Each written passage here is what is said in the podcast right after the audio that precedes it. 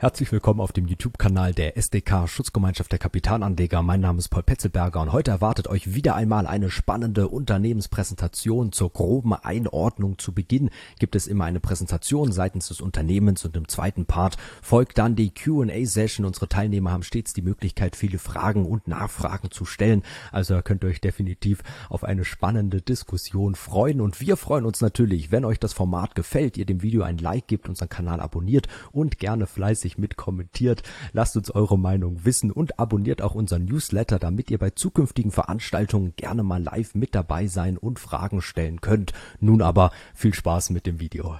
Herzlichen Dank. Ähm ja, äh, Herr Bauer, Sie können ruhig schon mal springen zur dritten Folie, dann kann ich mich direkt äh, vorstellen und dann sieht man auch äh, viel besser, ähm, worüber wir heute reden. Ähm, moin, moin. Also mein Name ist Ute Neumann und äh, ich freue mich sehr, Ihnen heute Abend, zumindest denen, die uns noch nicht kennen, in diesem virtuellen Format, die Hamburger Hafen und Logistik AG vorzustellen oder wie wir kurz sagen, die HALA. Ja, weil äh, deswegen wollte ich das Bild gerne sehen. Da sehen Sie unseren Unternehmensnamen und äh, ich nutze den immer, um zu sagen, er führt ein wenig in die Irre.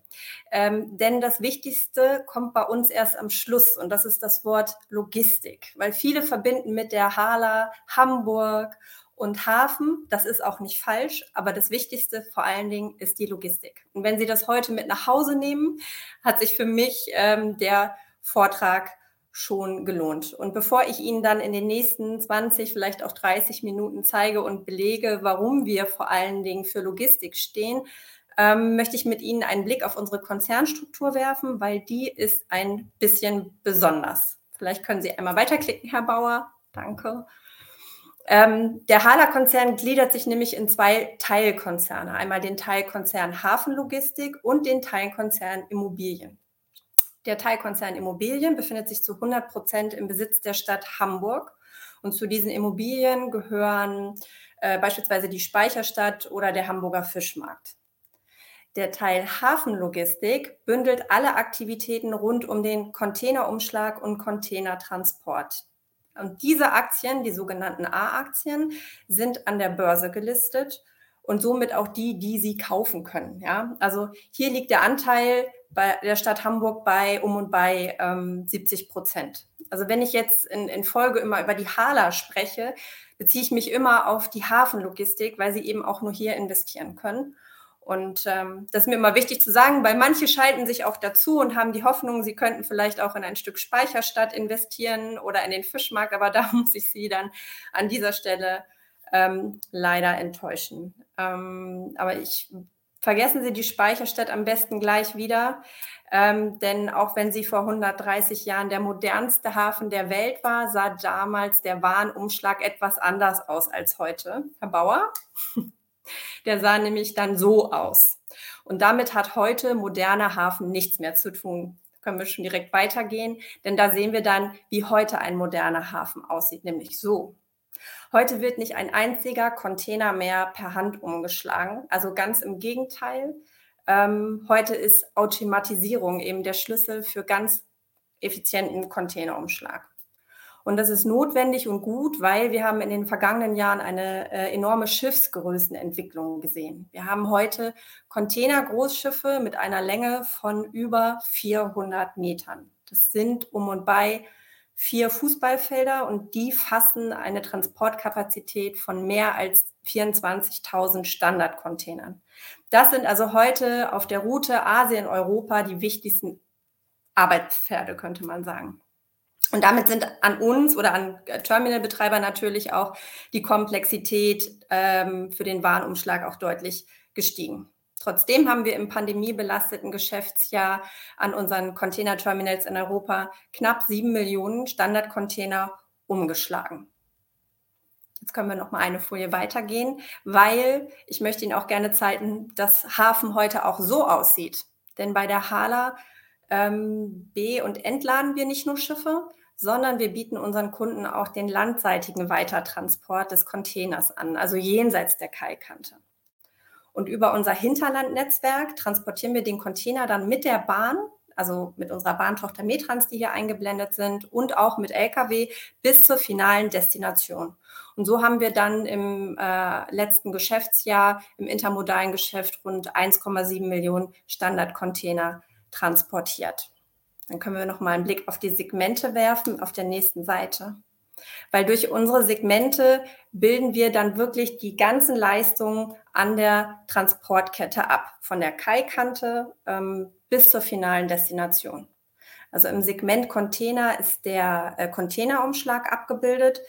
Und dabei ist immer wichtig zu sagen, wir betreiben nicht nur drei der insgesamt vier Container-Terminals in Hamburg, sondern wir verfügen auch über äh, internationale Terminals in Odessa, in Tallinn und in Triest.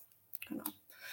Dann das Segment Intermodal, unser zweitgrößtes Segment. Dort ist gebündelt ähm, der Weitertransport per Bahn, Lkw und, und wir betreiben auch ein Terminalnetzwerk für alle äh, Containertransporte, das dann die Häfen von der Nord- und Ostsee verbindet mit der nördlichen Adria und vor allen Dingen mit Zentral- und Osteuropa und sogar auch noch die äh, Seidenstraße, äh, die äh, Landseits Europa und China verbindet, anbindet.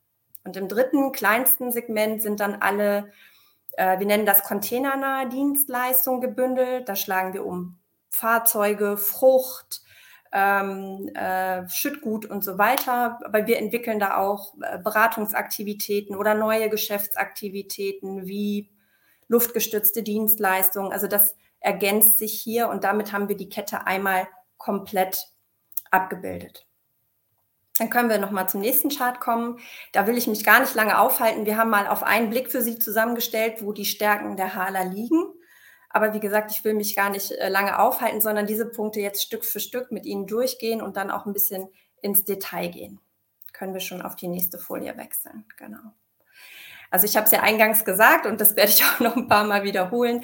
Die Hala ist viel mehr als ein Hafenbetreiber. Ähm, wir sehen uns als wirklich vielseitiger Logistikdienstleister. Und wir haben den Anspruch für unsere Kunden, das nachhaltige und digitale Logistikunternehmen zu werden. Und im Segment Container sind wir dafür rein strategisch schon sehr gut aufgestellt. Denn die geografisch vorteilhafte Lage unserer Hamburger Terminals im Hinterland nutzen wir wirklich konsequent, um durch moderne Anlagen unseren Kunden den bestmöglichen Service zu bieten. Und jetzt werden viele Fragen, also ich bekomme die Frage auf jeden Fall oft, wieso ist es ein Vorteil, wenn ein Containerschiff noch die ganzen 80 Kilometer die Elbe hochfahren muss? So, und ich kann Ihnen die Frage ganz einfach beantworten. Es ist einfach ein spürbarer Preisvorteil. Wenn Sie 24.000 Container auf einem Verkehrsträger transportieren können, ist der Stückpreis natürlich wesentlich günstiger als beispielsweise auf einem Zug, der maximal 92 Container stauen kann oder sogar auf einem LKW, der ja nur einen Container trägt. Je länger Sie also den Container auf einem Schiff behalten, desto günstiger ist dann auch die Höhe der Transportkosten. Aber auf diesem Vorteil ruhen wir uns nicht aus. Also wir investieren in unser Geschäft, unser Kerngeschäft Container. Wir wollen das stärken und dafür haben wir ein Effizienzprogramm aufgelegt für unser Container Terminal Burchard Kai, das wir bis 2025 umsetzen wollen. Und wir haben auch schon mit der Umsetzung der Maßnahmen begonnen. Ähm, angefangen haben wir 2019. Da haben wir eine Terminal-Software auf unserem kleinsten Container-Terminal Tollerort erfolgreich eingeführt und planen jetzt nach einer Testphase diese Software auf alle Terminals in Hamburg bis Mitte nächsten Jahres auszurollen. Und ein weiterer wichtiger Baustein dann für eine verbesserte äh, Produktivität ist auch der Grad der Automatisierung. Also das ist, werden Sie auch immer wieder bei mir hören, Automatisierung ist da einfach der Schlüssel. Ähm, und hier sind wir wirklich in vollem Gange am Burchard Kai. Aktuell haben wir schon zwölf automatische Blocklager im Betrieb. Äh, zehn weitere werden jetzt äh, demnächst folgen. Und daran schließt sich auch an der sogenannte horizontale Transport, also wo der Container von der Brücke ins Lager geht. Auch das wird aktuell vollständig automatisiert also wie das jetzt aussieht und was das bedeutet, dazu habe ich gleich ein Video äh, mitgebracht und werde dazu noch was sagen. Vorher aber würde ich noch mal kurz einen Blick werfen wollen auf unsere internationalen Terminals.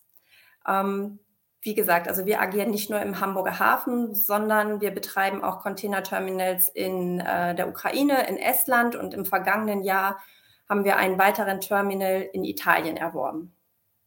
Ähm, an dieser Stelle würde ich noch gerne einen kurzen Exkurs machen äh, zu Odessa, äh, zu unserem Terminal in Odessa, denn die Hala ist ja unmittelbar vom Krieg in der äh, Ukraine auch betroffen, auch mit Mitarbeitenden.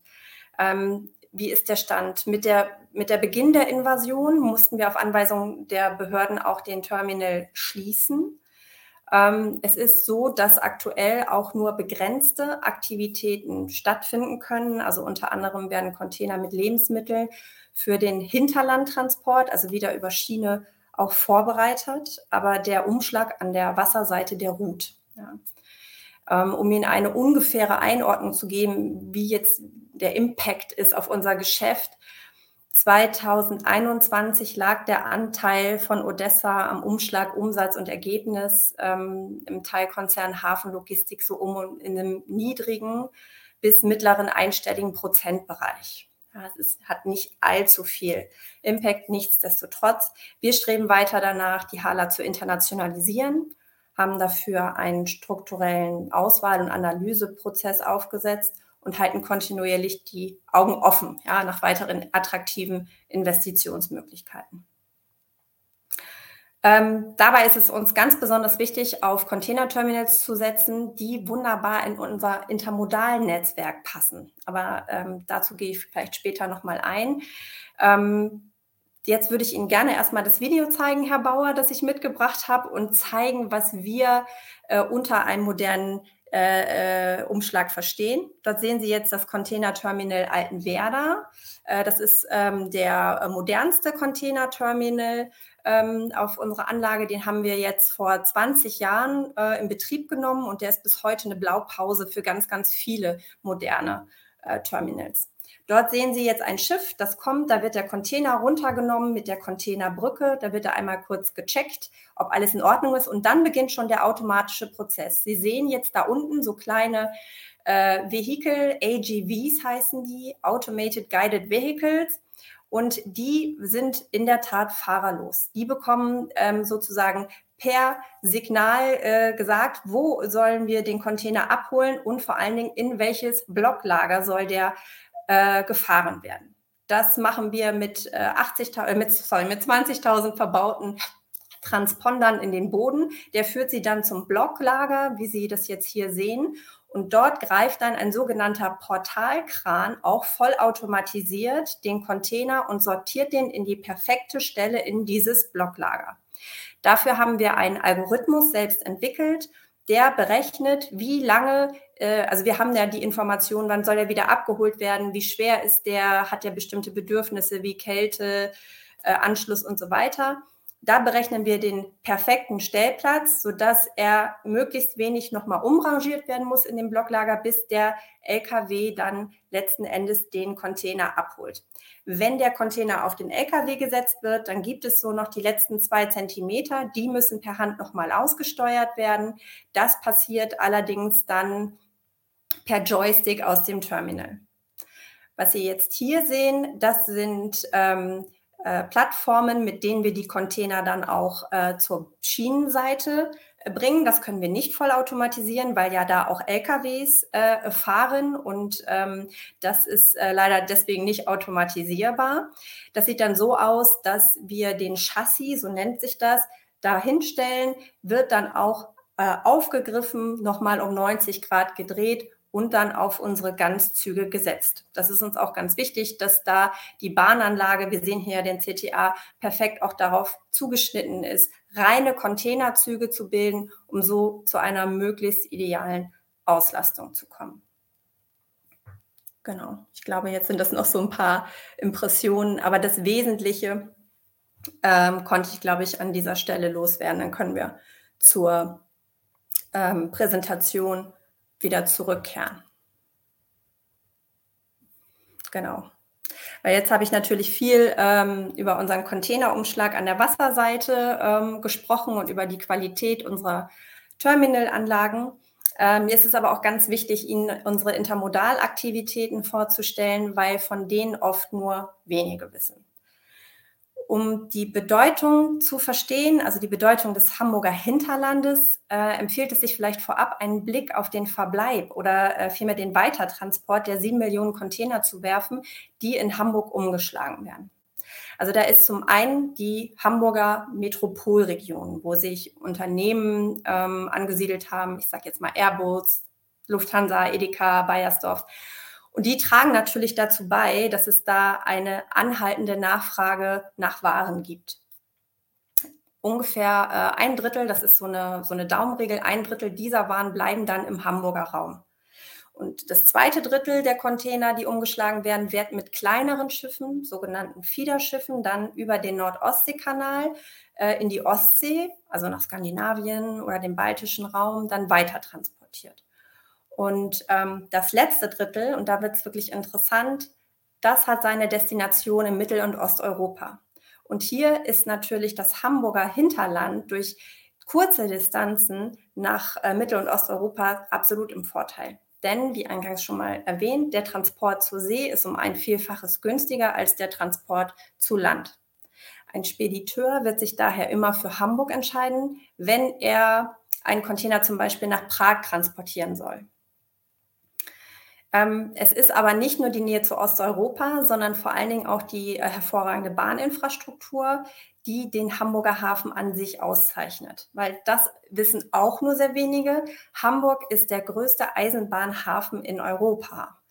Und ähm, ich finde, die Zahlen, die ähm, hinterlegen das ganz gut. Das sind 200 Güterzüge, die hier täglich ankommen oder abfahren. Und es gibt über 165 Bahnbetreiber, die diese vorhandene äh, Infrastruktur nutzen. Wir wollen das auch nutzen und haben in den vergangenen Jahren unser intermodalen Netzwerk massiv ausgeweitet. Wir betreiben nicht nur sieben Hub-Terminals, sondern auch neun Inland-Terminals. Wir haben eigen, eine eigene Flotte mit Multisystem-Lokomotiven und wir verfügen über einen äh, ganz starken Waggonpark über 3200 Stück, die wir selbst entworfen und konstruiert haben. Und das macht uns zu einem sehr erfolgreichen lokalen Player, ähm, im ganzen osteuropäischen Raum und positioniert uns ideal, um auch von der neuen Seidenstraße zu profitieren. Also falls Sie das noch nicht gehört haben, das war eine Zeit lang en vogue, ist jetzt ein bisschen in Vergessenheit geraten, aber China investiert in ähm, ein sehr, sehr großes Infrastrukturprojekt, und zwar den Landweg per Schiene nach Europa. Und auf der Karte oben äh, rechts ist das auch ähm, eingeblendet und daran sieht man, ähm, der Begriff Seidenstraße führt ein wenig in die Irre, weil es nicht nur eine einzelne Straße ist, sondern wirklich ein ganzes Netzwerk, das äh, im Wesentlichen über zwei Korridore nach Osteuropa führt. Und das ist äh, sehr erfolgreich und da kommen viele neue Warenströme, an denen wir auch zukünftig partizipieren wollen. Können wir nochmal auf die nächste Folie gehen, Herr Bauer? Danke. Ähm, das ist uns wichtig zu sagen, aber vor allen Dingen, dass wir mit unseren klimafreundlichen Logistikketten zeigen, dass bei uns ökonomische Effizienz und ökologisch vorteilhafte Lösungen sich nicht ausschließen. Ähm, dafür ist ein gutes Beispiel unser Produkt Hala Pure. Ähm, mit Hala Pure garantieren wir nämlich unseren Kunden sowohl einen klimaneutralen Umschlag ähm, auf dem Containerterminal selber, als auch einen äh, klimaneutralen Transport von Waren dann äh, bis ins europäische Hinterland. Und bereits seit 2018 zertifiziert, zertifiziert der TÜV Nord unser Containerterminal Altenwerder, was wir gerade gesehen haben in dem Video, als klimaneutral. Und auch im Geschäftsjahr 2021 haben wir wirklich einiges äh, gemacht, um einer CO2-freien Logistik näher zu kommen. Also zum Beispiel haben wir in klimafreundliche Umschlaggeräte investiert ähm, oder ähm, auch die Elektroflotte noch massiv ausgebaut.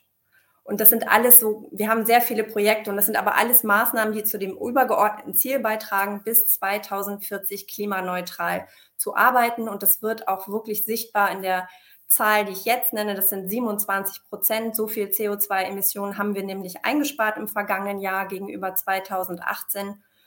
Und ähm, da sind wir auch stolz drauf. Ähm, Anerkannt wird es auch international. Wir haben uns sehr gefreut, dass wir im CDP-Rating mit der zweithöchsten Bewertung im Klimarating ausgezeichnet worden sind, genauso wie wir uns gefreut haben über eine Auszeichnung mit dem Nachhaltigkeitspreis Sustainable Impact Award. Die haben wir jetzt kürzlich erhalten, weil das ist für uns eine Bestätigung und es zeigt auch, dass wir ähm, mit unseren Geschäftsaktivitäten auch einen Beitrag äh, zum Klimaschutz leisten können und wir dabei auch auf einem guten Weg sind. Ähm, jetzt könnten wir nochmal auf die nächste Folie wechseln, Herr Bauer. Danke. Also zusammenfassend ähm, nochmal mit Blick auf die Anlagenbasis, weil das ist für uns natürlich das entscheidende Thema. Ich kann Ihnen versichern, also wir arbeiten auf unseren Anlagen wirklich mit der modernsten Technologie. Wir äh, setzen neueste Technik ein für den Containerumschlag. Wir setzen auf äh, innovative ähm, IT-Systeme, um dann mit einem hohen Grad an Automatisierung dann zu arbeiten und dabei aber auch immer die Nachhaltigkeit unseres Handels auch im Blick zu behalten. Und jetzt aktuell durch unsere vorausschauenden Investitionen betreiben wir in Hamburg heute schon drei voll ausgestattete Liegeplätze für diese neueste, größte Generation von Großschiffen, die über 24.000 Standardcontainer transportieren können. Und äh, auf der anderen Seite mit unserer eigenen Bahnflotte von Metrans setzen wir, und das sagen wir auch ganz stolz und mit breiter Brust, setzen wir einfach Branchenstandards. Und um diese Position aufzubauen, haben wir in den vergangenen Jahren rund äh, 850 Millionen in unsere Anlagen und auch in unser Netzwerk investiert. Und mir ist dann immer ganz wichtig zu betonen, ähm, dass diese Investitionen immer durch unseren anhaltend starken operativen Cashflow finanziert worden sind. Und diese Stärke und das solide finanzielle Fundament der HALA spiegelt sich auch in der Resilienz des Unternehmens wieder in Krisenzeiten. Da würde ich gerne nochmal auf die nächste Folie wechseln. Die veranschaulicht das nämlich ganz gut. Denn ähm, Herr Bauer, sind Sie so nett? Denn wir sind es zwar gewohnt, jetzt sage ich mal, äh, mit, mit Krisen auch umzugehen. Also aktuell ist es natürlich der Krieg in der Ukraine. Und äh, äh, wir haben es ja eingangs gehört, auch die Lieferkettenstörungen als Folge der Pandemie, die uns in den vergangenen zwei Jahren vor große Herausforderungen gestellt hat, gehört dazu. Aber wir müssen uns auch bewusst machen, also bevor Russland da in die Ukraine einmarschiert ist und auch bevor ähm, Corona die Welt auf den Kopf gestellt hat, hat sich die Hala und ihr Geschäftsmodell äh, immer wieder aufs Neue bewährt, auch in anderen Krisensituationen. Ähm, wir haben da mal als Beispiel mitgebracht die Finanzkrise von 2008, 2009. Da ähm, sind 30 Prozent des Umschlagvolumens eingebrochen. Oder ähm, 2015 war für uns auch ein Schlag ins Kontor, kann man sagen. Da traf uns die Wachstumsverlangsamung in China zusammen mit den ersten Sanktionen gegen Russland, als dort die Krim besetzt worden ist. Ähm, aber in all diesen Zeiten hat die Hala immer ein positives operatives Betriebsergebnis erwirtschaftet, hat immer einen positiven Cashflow erwirtschaftet. Und das ist mir ganz besonders wichtig zu betonen. Wir haben immer Dividende an unsere Aktionäre ausgeschüttet. Und wir haben gezeigt, dass wir in der Lage sind, unsere Investitionen auch an die zukünftige äh, wirtschaftliche Entwicklung anzupassen, um die finanzielle Stabilität des Konzerns auch zu sichern. Das möchte ich jetzt nutzen, um mal einen Blick auf unsere aktuellen Zahlen zu werfen. Danke. Ähm, also das ist sozusagen der bisherige, äh, der bisherige Geschäftsverlauf ähm, der ersten neun Monate. Und ähm, so zu den Rahmenbedingungen ich habe es jetzt ein paar Mal angesprochen, wie überall auf der Welt ist auch der Betrieb im Hamburger Hafen von den Folgen der gestörten Lieferketten betroffen. Ähm, das hat sich bei uns, vor allen Dingen im Hamburger Hafen, insbesondere in deutlich erhöhten Verweilzeiten von Import- und Exportcontainern wiedergespiegelt. Nichtsdestotrotz hat die Hala in den ersten neun Monaten in diesem Jahr ein, wie wir finden, solides Ergebnis erzielt. Und wir haben dank eines sehr hohen und zuverlässigen Personal- und Technikeinsatzes ähm, durch also Kollegen auch an unseren Hamburger Standorten es geschafft, dass wir die Schiffsstaus, die es irgendwie zur Jahresmitte gab in der deutschen Bucht, die deutlich zu reduzieren. Im dritten Quartal haben wir eine gewisse Entlastung auch gesehen, also was jetzt diese, diese Belastung äh, sieht. Aber es ist nach wie vor so, dass Container unsere Anlagen verstopfen. Und es ist nicht nur die Häfen, die davon betroffen sind, sondern die Verzögerungen in den Lieferketten, die wirken sich eben auch aus auf das Hinterland und äh, beeinträchtigen da auch die Transportströme aller intermodalen Anbieter. Und äh, unsere Bahntochter Metrans ist da leider äh, keine Ausnahme.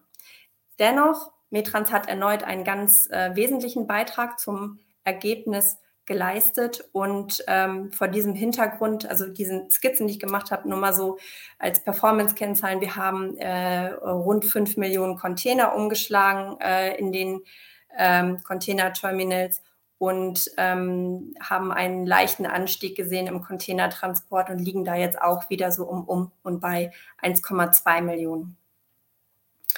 Obwohl ähm, die Umsätze im Teilkonzern Hafenlogistik deutlich gestiegen sind, haben sich die betrieblichen Aufwendungen leider noch stärker erhöht. Ja, dadurch, dass wir immer wieder neu positionieren mussten. Das spiegelt sich im operativen Ergebnis wieder, das leider ähm, um 4 Prozent auf 145 Millionen Euro zurückging.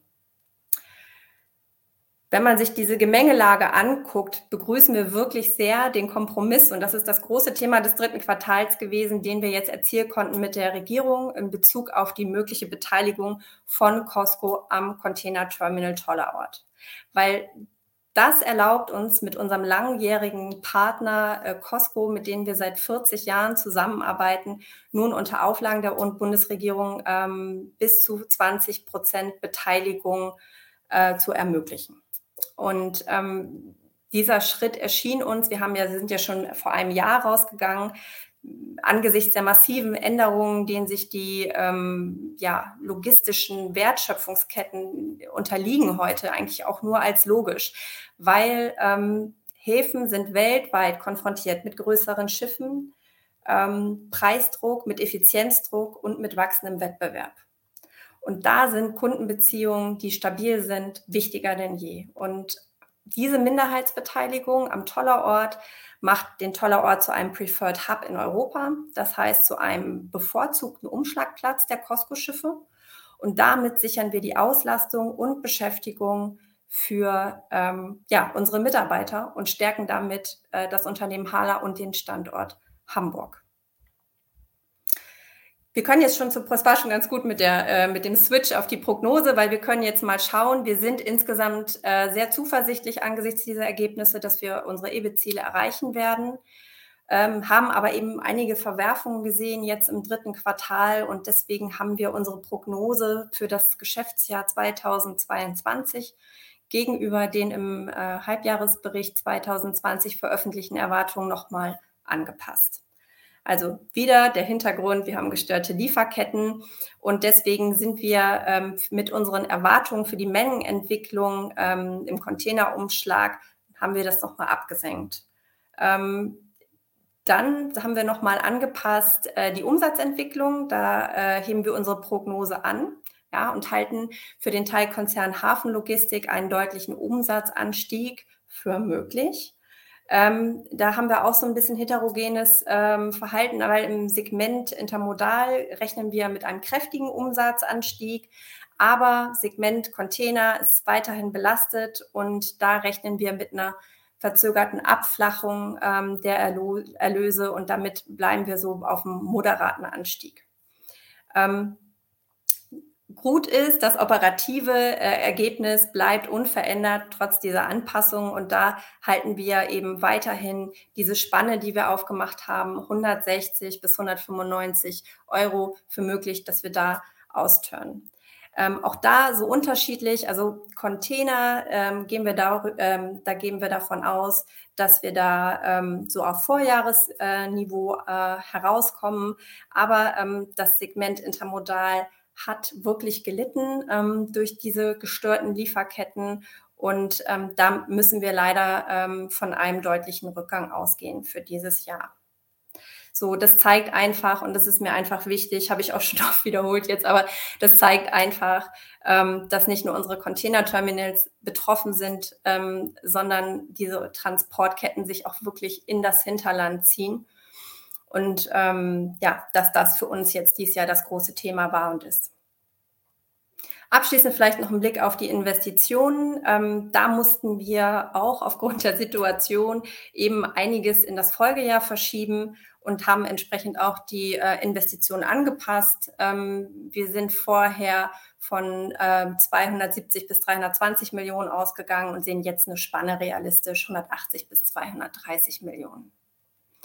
Das ist jetzt äh, sozusagen für die letzten sechs Wochen des Jahres. Wir können vielleicht noch mal wechseln, Herr Bauer, auf die äh, nächste Folie, weil ähm, wir da dann noch ein bisschen den Blick ein bisschen weitermachen können und wir dann darüber sprechen, welche Ambitionen wir dann sozusagen darüber hinaus noch haben. Weil mittelfristig strebt die HALA ein äh, operatives Betriebsergebnis in Höhe von 400 Millionen Euro. Euro an. Und der Schlüssel zur Erreichung dieser Ambition für den Teilkonzern Hafenlogistik ist natürlich zum einen die erfolgreiche Umsetzung des Effizienzprogramms und zum anderen der aktive Ausbau unseres intermodalen Netzwerkes. Also das sind die sozusagen entscheidenden Schlüssel, um dieses Ziel zu erreichen. Und äh, um dieses Ziel zu erreichen, wollen wir in den nächsten fünf Jahren äh, zwischen 1 und 1,4 Milliarden Euro auch nochmal in den Teilkonzern investieren.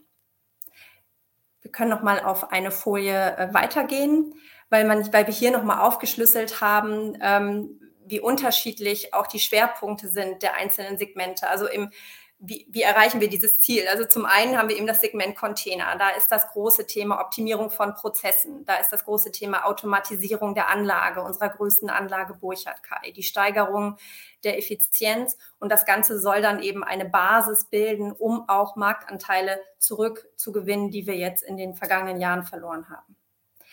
Im Segment Intermodal stehen die Zeichen dann klar auf Expansion, das heißt höhere Frequenzen auf bestehenden Verbindungen, äh, neue Verbindungen, ähm, da insbesondere Süd- und Osteuropa. Ähm, das sind so Faktoren, mit denen wir dann die Erfolgsgeschichte weiterschreiben wollen aber auch unsere neuen Geschäftsfelder, also jetzt neben dem Spezialumschlag und der Beratung, ähm, das wollen wir weiter forcieren. Wir haben da jede Menge kleinere, aber spannende Projekte in der Pipeline, die wir allein entwickeln oder mit Partnern entwickeln. Und da setzen wir eben Ideen in Geschäftsmodelle um, die dann hoffentlich neben unseren traditionellen Geschäftsfeldern dann zukünftig auch Wachstum generieren und zur Profitabilität der Hala beitragen. So, last but not least, ähm, möchte ich mit Ihnen jetzt nochmal einen Blick auf unseren aktuellen Kursverlauf werfen. Dann können wir nämlich nochmal wechseln auf die letzte Folie, die ich für heute mitgebracht habe. Da können Sie sehen, ähm, ja, dass unsere Aktie mit dem Ausbruch des Coronavirus auch stark eingebrochen ist. Ähm, es gab in der Folge dann eine leichte Phase der Erholung, aber nichtsdestotrotz ähm, da sind sie wieder, die gestörten Logistikketten.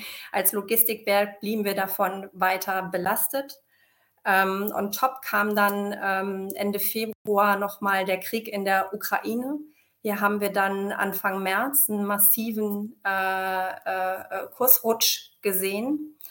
Ähm, und aktuell haben wir uns jetzt wieder stabilisiert bei um und bei 12 Euro.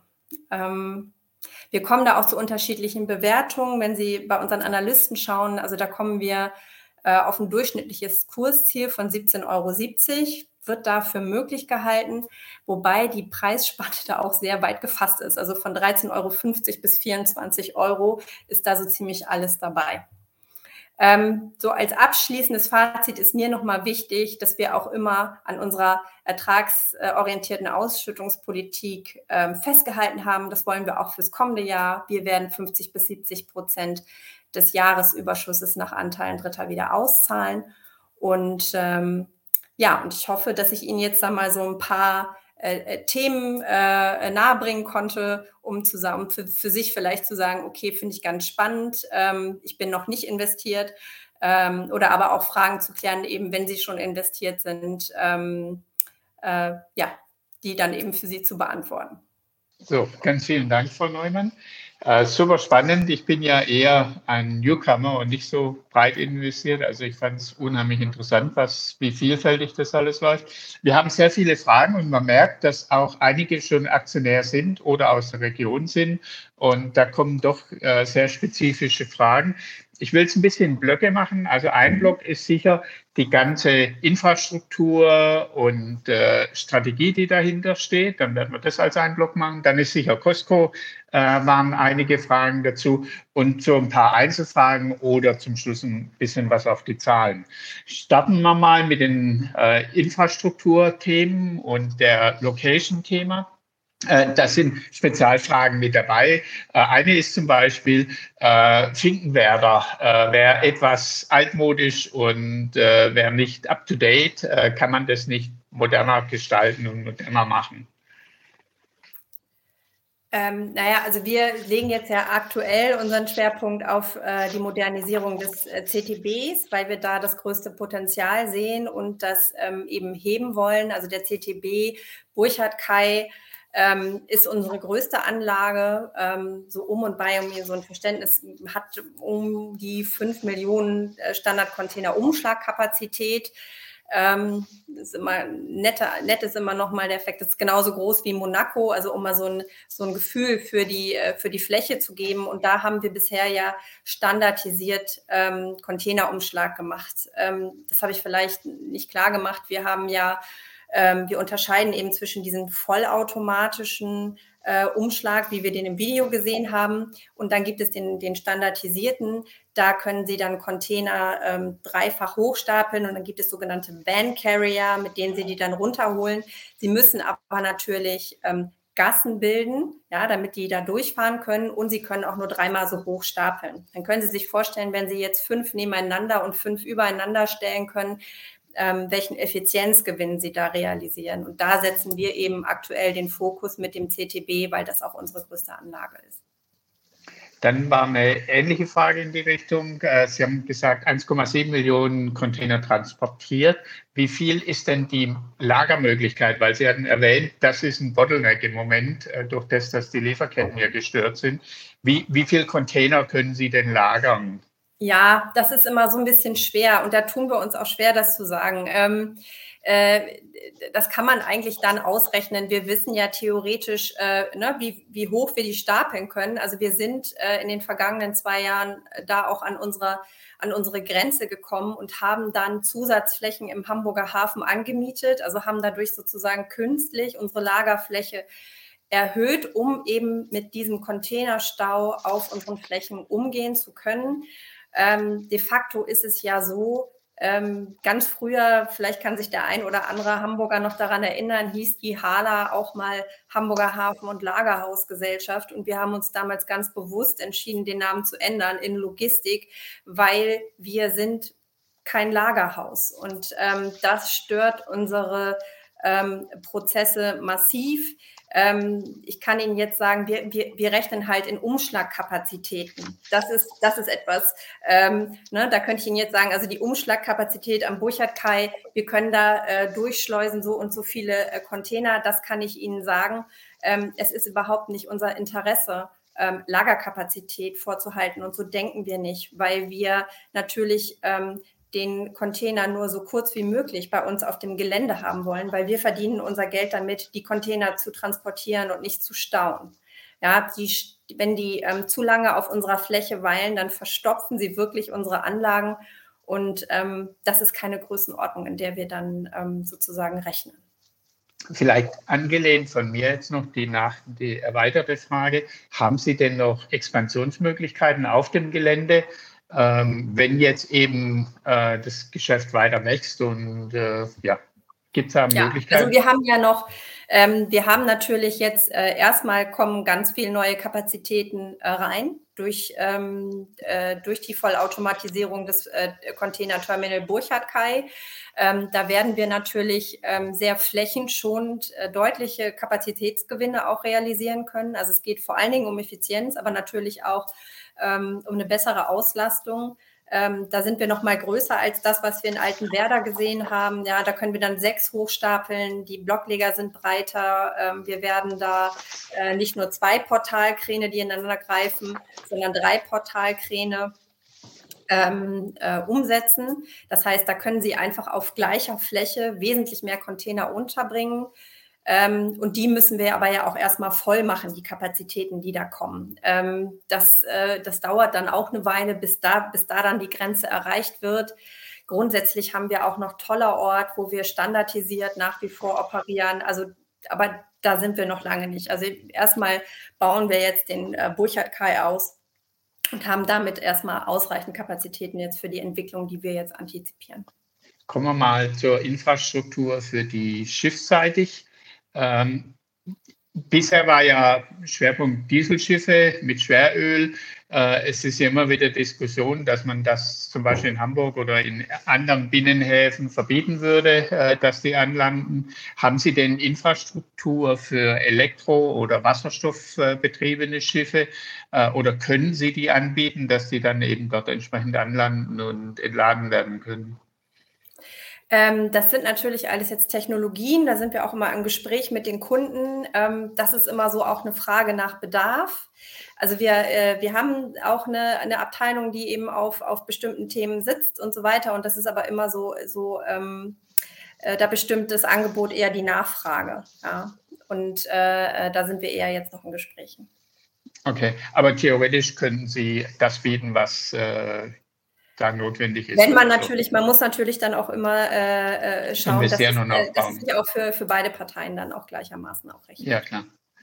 Ähm, die, äh, es soll ein Ammoniakwerk im Hafen gebaut werden. Würden Sie das als gut oder schlecht empfinden? ja, also unser Thema ist ja immer der Umschlag. Ja, wir haben ja jetzt beispielsweise am CTA auch äh, unlängst mal äh, Ammoniak umgeschlagen. Da muss man ja auch bestimmte äh, Vorgänge auch richtig halten. Also wir, wir, wir konzentrieren uns jetzt auch auf dieses spannende neue Thema Umschlagen von Energie. Ja, was müssen wir dafür tun? Wie müssen wir da unsere Infrastruktur rüsten jetzt mit dem Bau der Anlage selber? Ähm, das liegt ja in anderen Händen und das mögen dann auch die bitte kommentieren. Okay. Ähm, eine Frage war in Richtung dieses äh, der Katastrophe in Beirut. Äh, Gibt es da man, ist die Gefahr bei Ihnen ähnlich, dass im Umfeld so ein Lagerhaus eben falsch gelagert ja. oder ähnliches? Und haben Sie ja. da vielleicht Vorsorge getroffen? Ja, das ist ganz spannend, weil wir da auch mit unserem, ich habe ja eingangs gesagt, äh, unserer Beratung, also wir machen ja auch Beratung und in der Tat äh, arbeiten wir da auch mit ähm, Beirut zusammen, um jetzt ähm, neue Flächen so zu designen, dass das äh, so, so, so, eine Katastrophe, sie da äh, vorgefallen ist, auch nicht äh, vorkommen kann. Also wir unterliegen hier natürlich ganz massiven Sicherheitsstandards. Es muss alles kenntlich gemacht werden. Ähm, das gehört, äh, jeder Container äh, ist klar aufgeschlüsselt, ähm, um welche Art von Gefahrengut es sich handelt. Ähm, aufgrund dessen haben wir auch bestimmte ausgewiesene Lagerflächen, wo wir äh, Dinge auch, also jetzt nicht mitten im, im Blocklager lagern, sondern ein bisschen ans Abseits stellen und da auch alle äh, Schutzmaßnahmen ergreifen. Also da ähm, äh, haben wir äh, ganz tolle Kollegen, die da äh, wirklich kluge Konzepte ausarbeiten und ähm, auch da einfach auch an vielleicht etwas anderen gesetzlichen Vorgaben folgen hier in Deutschland, dass ich da guter Dinge bin, dass das nicht eintreffen wird. Gut, sehr gut. Ähm, eine Frage in der Richtung äh, Wiederaufbau Odessa. Äh, ich weiß nicht, ob da sehr viel zerstört ist, vermutlich schon auch irgendwo. Und die Frage ist, äh, wie, haben Sie schon einen Plan, wenn es dann der Krieg zu Ende sein sollte, hoffentlich bald, äh, äh, wie das dann wieder aufgebaut werden und wann der wieder in Betrieb gehen könnte? ja, also in der Tat äh, ist der äh, Hafen unbeschädigt. Ähm, es hat noch keine Bombardierung oder ähnliches stattgefunden. Es ist einfach so, dass aktuell ähm, äh, eben der Zugang zum Schwarzen Meer stark eingeschränkt ist und deswegen auch ähm, wir, wir eigentlich auf behördliche Anweisungen hin keinen Umschlag dort machen. Aber grundsätzlich ähm, haben wir da noch keinen, keinen Schaden und könnten, mhm. so denn der äh, Frieden kommt, eigentlich relativ schnell wieder ähm, wieder öffnen und, und, und damit auch einen Beitrag leisten, natürlich schnell ähm, zum, zum Wiederaufbau auch äh, beizutragen. Sehr gut. Ähm, jetzt gehen wir so ein bisschen mehr in die äh, strategische Linie, Internationalisierung, Ausweitung des Geschäftsfeldes. Da war eine Straße, äh, eine Frage. Äh, Sie hatten auch die Seitenstraße erwähnt. Äh, mhm. Da ist aber die Frage, was hat das mit Schiff zu tun? Äh, das sind ja, alles, äh, ich meine, gut, da ist der griechische Hafen, der ja äh, den Chinesen gehört und so ähnliches. Aber wie, wie passt das zusammen? Es ist wie ja eine Straße. Ja, also genau. wir, wir denken gar nicht so sehr in ähm, Container-Terminals nur als seeseitig, sondern wir denken eigentlich mehr die komplette Logistikkette. Also sozusagen in dem Augenblick, wo auf einer Hala-Anlage der Container ankommt, haben wir ein hohes Interesse daran, diesen Container wirklich bis zum Ende zu begleiten. Ich sag mal, in dem Container sind Schuhe für eine Deichmann-Filiale in Prag. Wir wollen den Container da hinbringen, dass er da entladen werden kann im Distributionscenter, wo er dann in die Filialen geht. Und so betrachten wir die Abläufe. Und für uns ist es natürlich dann spannend, Containerterminals zu kaufen, wie jetzt unlängst oder, oder zu investieren oder zu entwickeln. Triest ist wirklich ein Terminal, das wir entwickeln müssen, wo wir jetzt vor einem Jahr mit dem Containerumschlag erst begonnen haben. Ähm, aber das hat einen perfekten Fit, wie wir dann sagen, in unser Intermodalnetzwerk, weil wir haben es ja gesehen, das erstreckt sich über ganz äh, Mittel- und Osteuropa.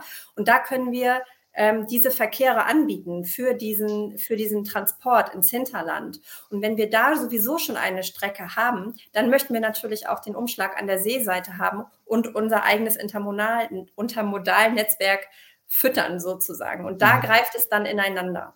Ja, also dass wir sagen, das ist so unsere Linie. Wir gucken da, wo sind denn unsere Transportströme im Hinterland und wie ähm, passt das dann zu äh, Container-Terminals, ähm, die wir kaufen, wie jetzt auch beispielsweise Tallinn ist jetzt seit vier Jahren bei uns und auch das ist ja so eine, so eine Anbindung, die für uns sehr, sehr spannend ist mit Blick auf äh, Mittel- und Osteuropa.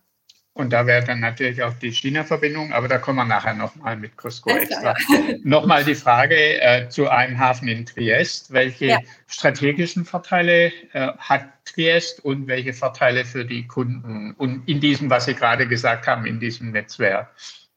Also das ist eben der, das ist eben der Vorteil. Also das ist ähm, ähm, das ist natürlich ein vergleichsweise sehr kleines ähm, äh, äh, Terminal, was wir, was wir da eröffnet haben und jetzt entwickeln.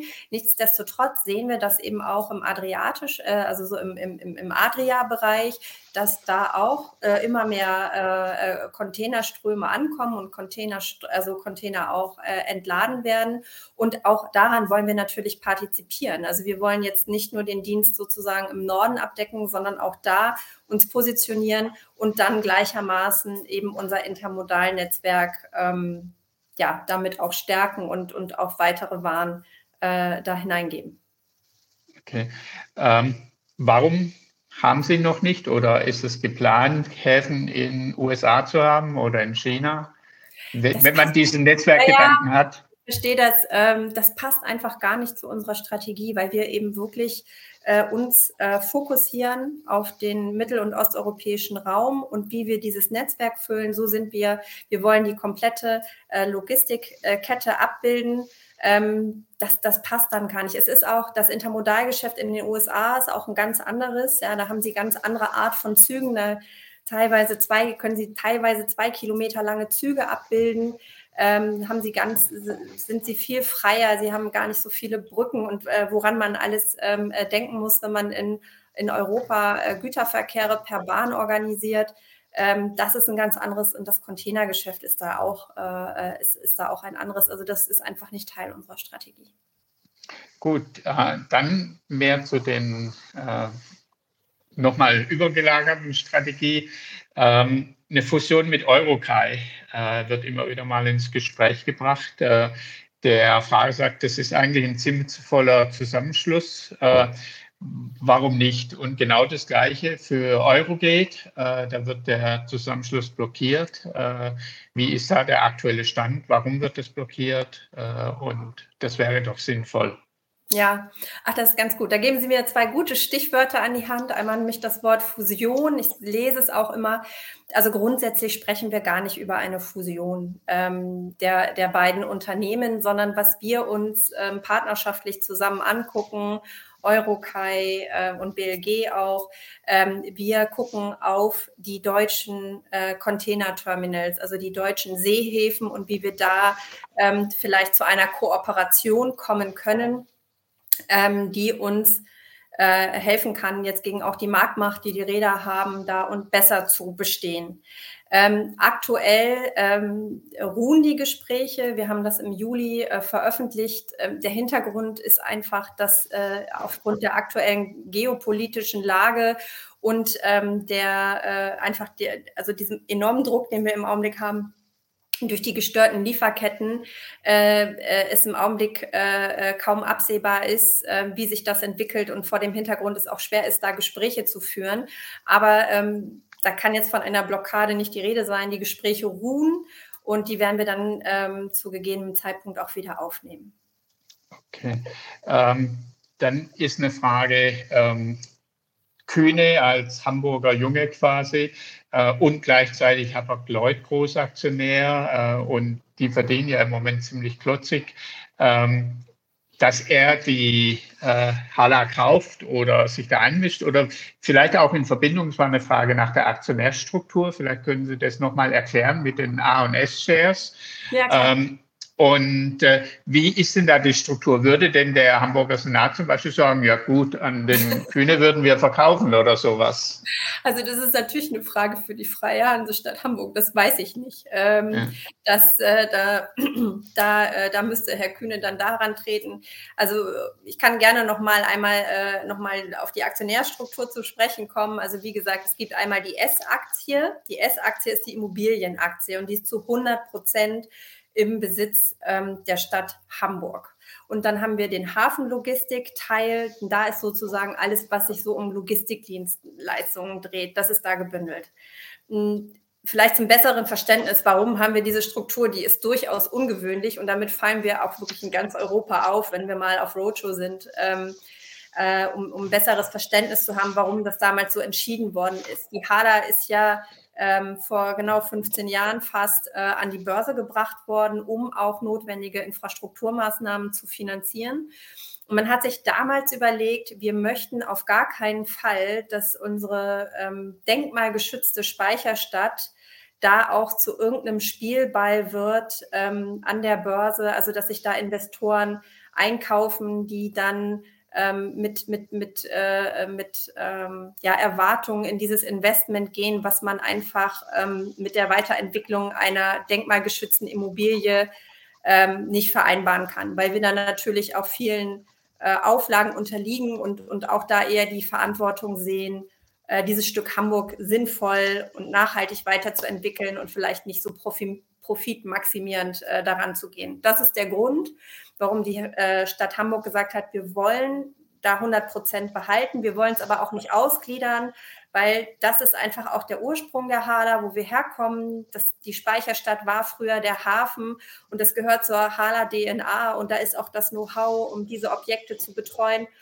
Und so ist das entstanden, dass äh, Immobilien halt weiterhin Teil der Hala ist, halt Teil des Hala-Konzerns, aber eben keine Aktien erworben werden können. Und das, was äh, eben attraktiv ist und wo äh, zum Börsengang auch ähm, die Wachstumsprognosen natürlich auch wunderbar waren, das war ja sehr erfolgreicher Börsengang seinerzeit, ähm, das wollte man eben auch an die Börse bringen und ähm, weil man ja auch das Geld nutzen wollte, um diese Infrastruktur auch weiterzuentwickeln, jetzt von der Stadt Hamburg. Und äh, ja, das ist der Hintergrund, warum es diese Aktionärstruktur gibt. Ist denn die, bekommt die S-Aktien eine Art Dividende oder nur Mietzahlung? Doch, doch, die bekommen eine, die bekommen eine Dividende.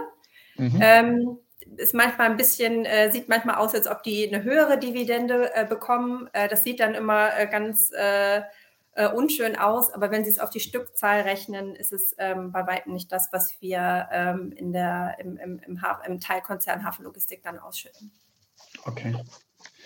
Äh, dann kommen wir mal zu Costco den ganzen Tag.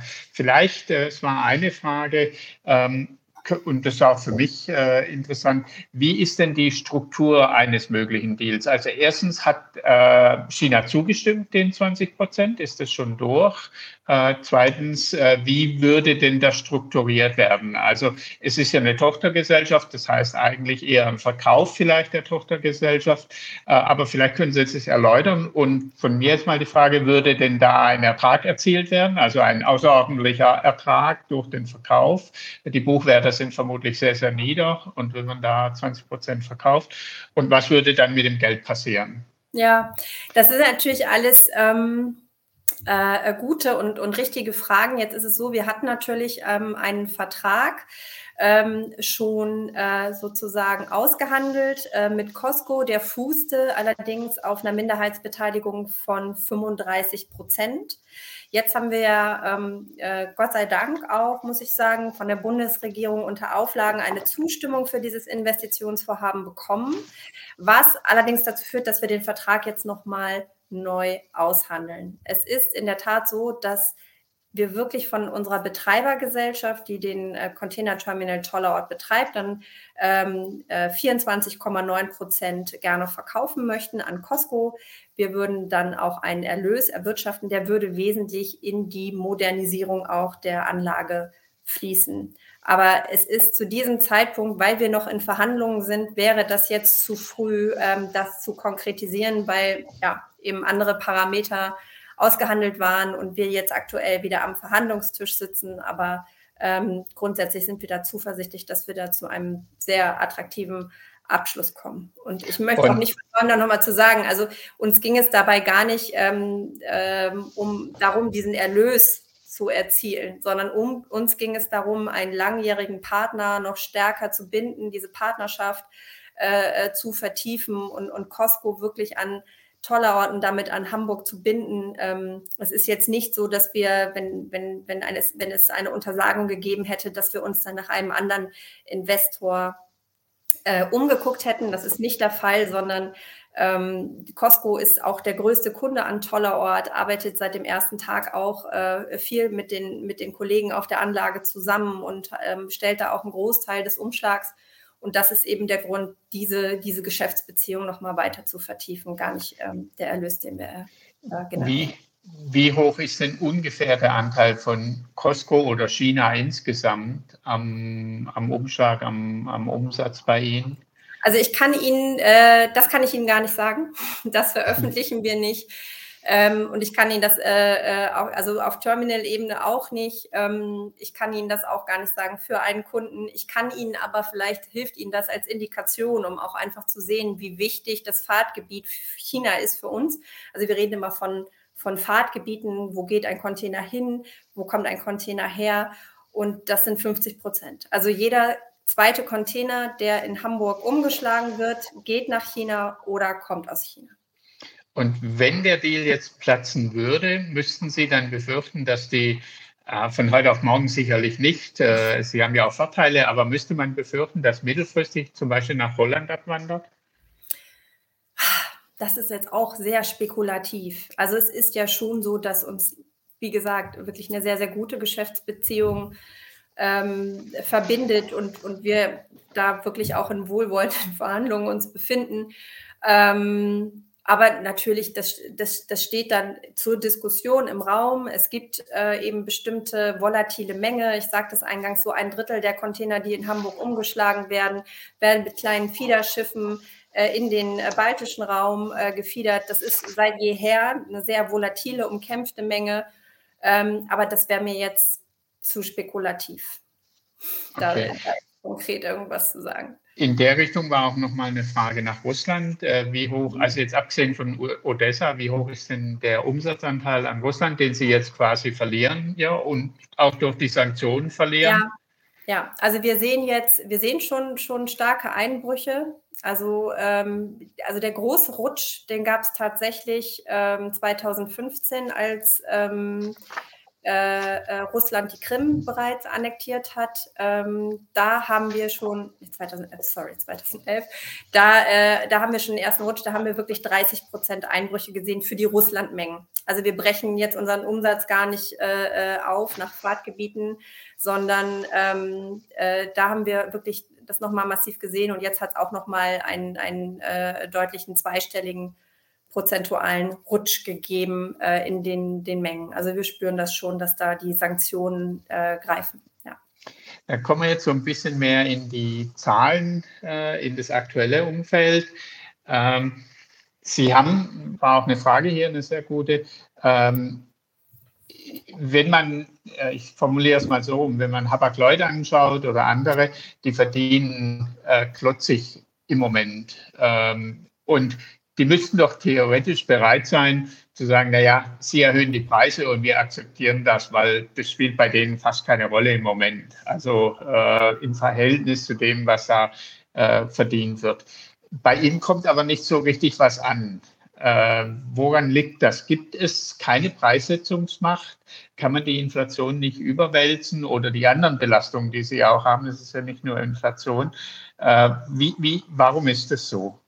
Ja, also im Augenblick befinden wir uns in einer Situation, wo äh, die neun größten Reedereien der Welt sich in drei Allianzen äh, zusammengeschlossen haben und damit ungefähr 90 Prozent, ähm, über 90 Prozent der, ähm, der äh, Marktkapazität äh, bestimmen. Das heißt, sie verhandeln da äh, über wirklich äh, große Größen das, äh, während gleichzeitig natürlich der Wettbewerb unter den Häfen ähm, deutlich angestiegen ist, weil in den vergangenen Jahren auch viel, gerade auch in, in, in der Nordrange, also so nennen wir diese äh, äh, Spanne von Rotterdam, Antwerpen über Wilhelmshaven, Bremen, Hamburg, so das nordeuropäische äh, Küstengebiet, da ist sehr viel Kapazität äh, in den Markt gekommen. Und die sehen sich jetzt einer unglaublichen Verhandlungsmacht gegenüber. Ähm, das macht es ähm, sehr schwierig. Äh, überdies äh, laufen dann Verträge teilweise mit unterschiedlichen Laufzeiten. Also wir äh, haben sehr individuell ausgestaltete Verträge, aber teilweise mit einer Laufzeit von drei bis fünf Jahren. Und ähm, das ist dann, ähm, dann sind wir einfach auch vertraglich äh, gebunden äh, unabhängig davon, ähm, wie sich ähm, die Profitabilität unserer Kundschaft äh, entwickelt. Mhm. Das heißt aber, mit ein bisschen Glück kriegen Sie verzögert dann eine gewisse spätere Entlastung, dass die dann noch reinkommt. Also, dass die vielleicht die Marge, wenn alles gleich bleiben würde, würden Sie ja da dann ja, in neuen aktuell, Verträgen also an der, an der Verhandlungssituation hat sich ja aktuell auch nichts geändert. Nichts geändert ne? ja. Also Sie haben deutlich mehr äh, Terminalbetreiber und Operateure, die natürlich ein hohes Interesse daran haben, ihre Anlagen äh, auszulasten ähm, und, und, sehen sich drei äh, Verhandlungspartnern gegenüber, die natürlich äh, massive Mengen bündeln. Und das ist, macht Verhandlungen nicht unbedingt einfacher. Noch ein bisschen eine Frage zur Aktionärstruktur. Auf der einen Seite die Hansestadt Hamburg. Ähm, ist das eher eine kontrollierende äh, Einheit oder ist es eher so, dass die ähm, ja, einfach ihren Anteil haben und es äh, sichern wollen, aber nicht ihnen ins Tagesgeschäft reinreden zum Beispiel Nein, oder bei strategischen mhm. Entscheidungen. Mhm. Und äh, die zweite Frage in der Richtung, haben Sie viele Belegschaftsaktionäre? Äh, weil es wäre ja auch interessant, die Aktien an Mitarbeiter über Mitarbeiterprogramme und so weiter äh, dort äh, zu platzieren oder die zu motivieren, ja. den Mitarbeiter. Genau, ich fange mal mit Ihrer letzten Frage an. Wir haben ähm, äh, zweimal ähm, ein solches Mitarbeiteraktienprogramm aufgelegt. Das wurde auch gut angenommen. Ähm, aktuell ist sowas nicht in Planung, aber es gibt es. Natürlich wissen wir dann jetzt nicht mehr, es ist schon ein paar Jahre her, äh, wer aus der Belegschaft das hält oder wer, äh, wer die Aktie verkauft hat. Aber das hat es durchaus schon gegeben. Also es ist ein Instrument, ähm, was wir kennen und nutzen bei der HALA. Ähm, zur zweiten Frage, was jetzt unseren äh, Großaktionär, die Freie Hansestadt Hamburg, ähm, anbelangt. Ähm, es ist so, dass äh, die äh, äh Hansestadt äh, repräsentiert wird durch zwei Sitze im Aufsichtsrat. Das ist auch adäquat zu der Größe ähm, und da natürlich auch eingebunden ist, äh, wie alle Aufsichtsratsmitglieder, äh, in strategische äh, Entscheidungen, die der, der Vorstand dann vorschlägt. Aber ansonsten ist also unser Management äh, da äh, vollkommen ähm, autark und wird da nicht beeinflusst. Nein. Okay. Ähm, Sie haben eine relativ niedrige EK-Quote, schreibt ein Frager. Ähm, ist das äh, okay? Woher kommt es, dass sie so nieder ist? Äh, und zweite Frage, äh, was können Sie tun, damit die vielleicht dann besser wird? Ähm, ja, das ist jetzt eine Frage, ähm, zur Eigenkapitalquote. Ich schaue mir mal eben ganz kurz noch mal ganz kurz den Verlauf an. Äh, den habe ich hier noch parallel ähm, offen. Ähm, äh, in der Tat äh, ist die äh, zurückgegangen in den vergangenen Jahren, aber ich muss mir noch mal einmal die Zahl vergegenwärtigen. Das ist eher äh, für unser Geschäft ähm, eher äh, ungewöhnlich. Ähm, also wenn man sich unser Eigenkapital äh, anguckt, ähm, es ist ja jetzt noch mal ähm, deutlich gestiegen. Ähm, dadurch ähm, hat sich eigentlich auch die Eigenkapitalquote verbessert. Insofern bin ich jetzt ein bisschen überrascht über die Frage heute in Kontext. Ja, ich, ich bin nicht tief genug drin. Nee, alles gut. Sagen. Aber ähm, vielleicht, äh, vielleicht machen wir es so auch, dass die, die Fragestellerin oder Fragesteller ja, äh, sich direkt an Sie wenden könnte. Äh, wahrscheinlich, wenn ich jetzt nicht zu weit vorgehe, äh, gilt das vielleicht sowieso für alle, dass Sie sich, äh, wenn im Anschluss noch Fragen sind, äh, an Sie wenden können und dann kann man das detaillierter und in Ruhe besprechen. Ja. Ähm, eine Frage war jetzt auch noch äh, zu dem Taiwan-Geschäft, äh, die kam jetzt noch rein, ob das einen größeren Anteil am Umsatz oder am Geschäft hat, Taiwan? Taiwan. Ja. Ähm, das, ist eine, das ist in den, äh, ja. Bei also China mit drin. Ja, wir gucken uns, das ist nicht, hm, das ist so nicht die, die Logik, ähm, die wir haben. Also wie gesagt, wir gucken uns Fahrtgebiete an, da ist es nochmal Asien, das ist nochmal ein bisschen größer, da ist natürlich China drin und da äh, fallen dann auch die, Einzie äh, die einzelnen ähm, äh, Warenströme rein, aber das könnte ich Ihnen jetzt da müsste ich jetzt richtig tief äh, einsteigen, um zu sagen, also es ist natürlich, äh, aber alle asiatischen Länder sind, sind natürlich Treiber für, für Warenströme. Das ist so. Mhm. Ist denn äh, wenn jetzt China Taiwan angreifen würde, ähm, Gibt es da Pläne, um die Ströme umzuleiten oder das entsprechend anders zu machen? Oder sich generell, es sind ja auch jetzt Lieferketten, die sich neu strukturieren gerade, äh, massiv. Also Unternehmen sagen, nee, China machen wir mal weniger oder tun uns einen zweiten Lieferanten suchen oder mhm. ähnliches in Europa. Hat dieses ganze Umfeld für Sie einen Einfluss, eher positiv, eher negativ? Können Sie das schon absehen? Na, das können wir nicht. Also äh, absehen, das ist eigentlich auch eher eine Frage für einen Spediteur wie Kühne und Nagel, ja, weil wir, wir disponieren ja nicht Ware. Also wir, wir, wir kalkulieren ja nicht den, den Weg von A nach B, ähm, sondern wir, wir sind ja Teil dieser Lieferkette und wir bekommen dann Anfragen und dann sagen wir, ja, können wir machen, wir, wir, ne, wir schlagen eure Waren um. Aber die Planung des kompletten Transportstroms, das ist ja wirklich bei den äh, Disponenten und das, das liegt in anderer Hand. Okay. Ich glaube, die anderen Fragen verstehe ich häufig als eher Kommentare. Ich glaube, wir sind äh, mal durch. Das Angebot können Sie vielleicht gleich nochmal sagen, dass man sich nochmal bei Ihnen melden kann wegen einzelnen Fragen, äh, die noch offen geblieben sind, die vielleicht im Nachgang noch reinkommen. Ansonsten sage ich mal ganz, ganz vielen Dank an äh, Sie, liebe Zuschauer, an Sie, Frau Neumann natürlich. Äh, spannende Zeiten und wir hoffen, Sie dann mal wieder begrüßen zu dürfen, wenn Sie, wenn es ein Update gibt oder wenn mal wieder was da ist. Und ich reiche mit den Worten jetzt einfach an Sie weiter für ein Schlusswort. Äh, vielen Dank an alle, bleiben Sie gesund äh, und äh, gute Geschäfte, frohe Zeiten. Dankeschön.